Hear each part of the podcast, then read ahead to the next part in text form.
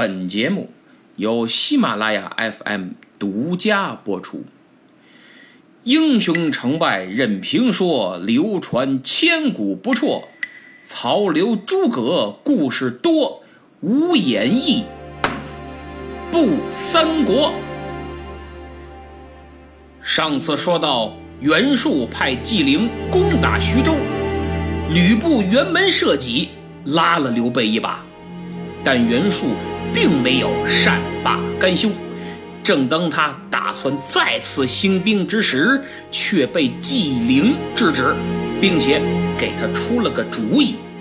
而正是由于这个主意所产生的蝴蝶效应，不仅使吕布走向毁灭，也间接导致了自己老板袁术的败亡。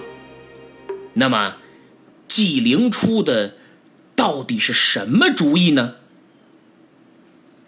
为了说清楚这个问题，也为了让诸位听众更好的掌握下一步事情的发展走向，我们有必要来捋一捋当时的形势。咱们先说曹操为什么如此看重徐州这个地方呢？当时啊，笼统的来说。曹操占据的是山东和河南的南部，袁术占领的是江苏北部和安徽大部。徐州的地理位置，大家可以从地图上看一下，但是需要说明的是，大家要看汉末三国的地图，因为当时的徐州可不是现在的徐州市，而是一个地理区域，范围在淮河以北。泰山以南，黄海以西，涉及山东南部、江苏北部和安徽北部。吕布占据徐州，等于扼住了曹操向东挺进的咽喉啊！同时，又为袁术守住了北大门。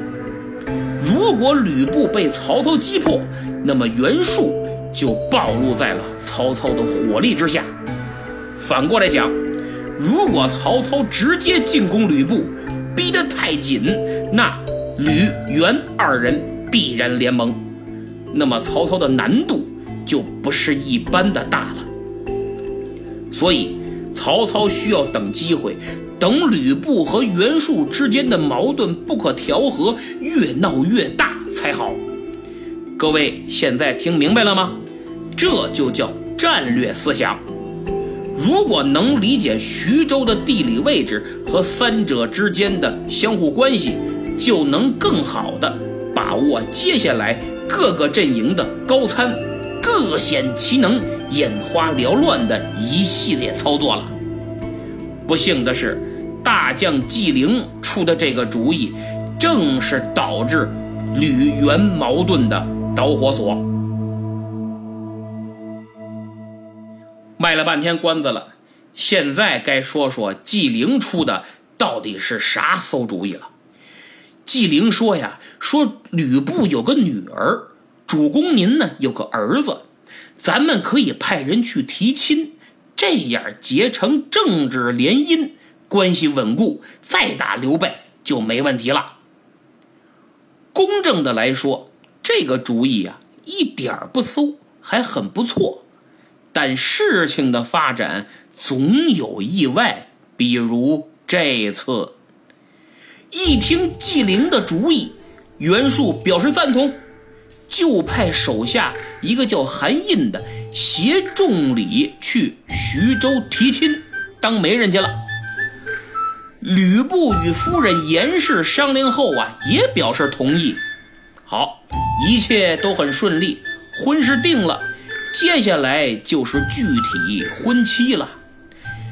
大伙儿想想，农村娶个媳妇儿还要找人看看黄道吉日呢，何况吕元这样的一方诸侯呢？再说，袁术手握玉玺，随时准备登基称帝呢，对良辰吉日之类的各种祥瑞啊，嘿嘿，都比较敏感，也比较在意。所以要按照当时的礼仪严格来办，绝对不能省。陈宫听说了这件事儿啊，马上意识到夜长梦多，不能拘泥于那些没用的繁文缛节。他的主张就是，凡是有利于吕元联盟的事情，必须越快越好，避免节外生枝。应该说，陈宫是睿智的，也是正确的，所以他赶紧找到吕布陈说利害。吕布闻听也深以为然，决定啊，立刻马上就办。这个时候，陈登的父亲陈规也听说了这个事儿。陈规是陶谦的旧部，同时也是刘备的人，标准的挺刘派。他马上灵敏地意识到，这样一来，刘备危险，必须制止。可如何劝阻呢？陈规老先生为我们表演了一出徐州版的小品——卖拐。问：把吕布忽悠瘸？一共需要几步？答：三步。哪三步呢？先说第一步。陈规急急忙忙来见吕布，劈头一句：“哎呀，听闻将军既死，就是听说你快死了，我特地前来看望啊。”吕布当时就懵了，说：“老先生何出此言呢？”陈规这第一步，先把吕布吓唬住，然后。第二步就来了，陈规说：“听说将军要把女儿许配给袁术的儿子，如此一来，将军等于给袁术送了个人质啊！将来袁术再灭刘备，你就不敢相救了。而一旦刘备没了，唇亡齿寒，接下来你的徐州马上就会成为袁术的下一个目标，你这不是离死不远了吗？吕布一听，哎呀，一语中的，太对了，我我我咋没想到呢？接连两步，吕奉先已然开始有点瘸了。陈规趁热打铁，把关键的第三步赶紧跟上。他说：“将军可知袁术一直打算称帝，这是造反呐！一旦你把女儿嫁过去，到时候你也就成了反贼的家属，天下人能饶得了你吗？”好家伙，这话太厉害了！在古代，谋反的罪过可是谁也担不起呀。任你称霸一方，权势熏天，可一说谋反，吕布瞬间惊出一身冷汗呐，浑身都是鸡皮疙瘩，心说话好悬呐，我差点就成了反革命啊！咔咔咔，陈规给他来个忽悠三连击，哎，好了，接拐吧您的吕布，哎，行，我接着了，得彻底瘸了。为了把后路堵死，陈规建议。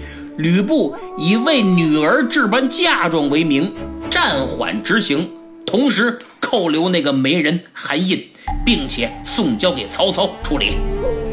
吕布就这样从一个宝马车主变成了拄双拐的残障人士。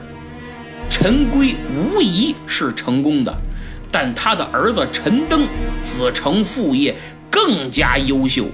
也是个表演高手，将忽悠事业进行到底，一直把吕布从拄拐忽悠到坐轮椅，再到躺担架，一个没落，最后还忽悠上了绞刑架呀。这是后话，咱们以后再说。说到这儿，我想有的朋友还会有两个疑问：第一，既然徐州位置这么重要，重要到一千多年以后，蒋委员长不惜血本，命令李宗仁组织徐州会战，同日军进行血战。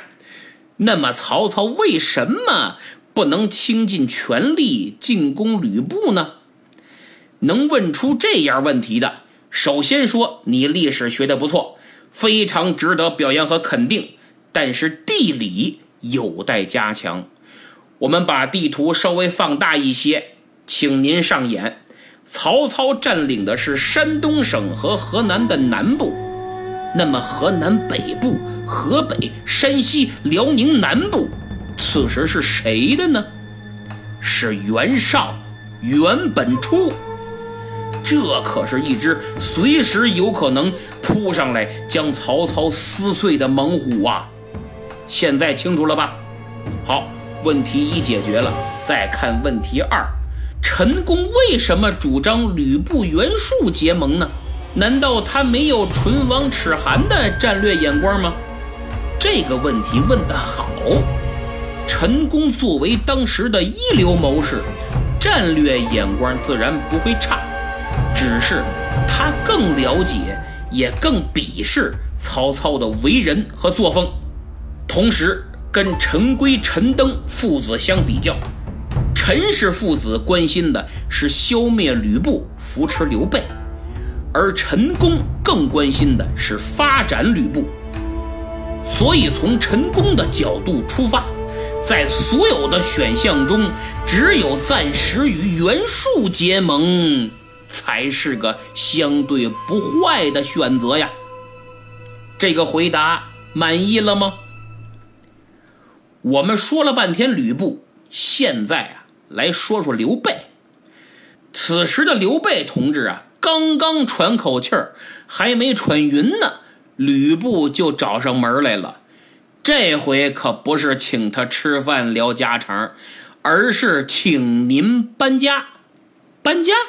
咋回事啊？刘备一问才知道，好嘛，原来是张飞带领士卒抢了几百匹吕布刚买的战马。刘备直咧嘴呀！哎呀，哎呀，我的三弟呀，三弟呀！哎呀，你可真是实力坑哥呀，你呀！眼看吕布率领大队人马前来兴师问罪，刘备只得弃小沛而走。就这一段前后的表现来看，张飞同志自由散漫、无组织、无纪律，完全没有做到两个维护。严重缺乏四个意识，实在是应该加强一下政治学习了。小沛都弄丢了，家小都没来得及带上，几乎是净身出户。刘备实在是郁闷到了极点呢。三兄弟一商量，咱们去哪儿啊？眼巴前儿就只能去投靠曹操了。出乎刘备的意料，他们一去，曹操见到刘备便以兄弟相称，好吃好喝好招待啊，那是吃喜唱一条龙。等安顿好了刘备他们，曹操呲啦撕下了面具，紧急召开会议，核心议题只有一个：这刘备是杀呀。还是留。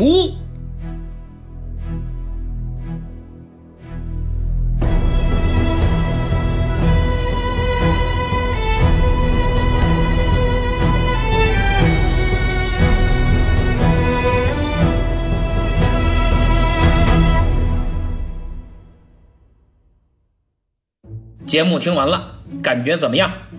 我想讲三国的主播很多。但是分析如此透彻，论点观点新颖独特，与时俱进，和当下的人性社会结合如此之紧密的寥寥无几吧。如果觉得不错，那就请动动手，用几秒钟的时间为我点赞、订阅、评分、评论和转发，这叫素质五连击。做一个高素质的听友，因为你的素质就是我的动力呀。素质越高，我就越会努力的推出更高质量的节目，让大家更加满意，这才叫良性循环。此外，听过几期以后，你们会发现配乐也是个亮点，所以有个好音箱才能带来最佳的节目体验，增强画面感，渲染气氛。如果你没有，请点击节目时间轴上的小购物车图标，那是喜马拉雅官方出品的小音箱，效果好还方便，全智能也不贵，最关键是还送一年的会员，非常划算。有需要的听友可以考虑。好，这期就到这儿，下次再见。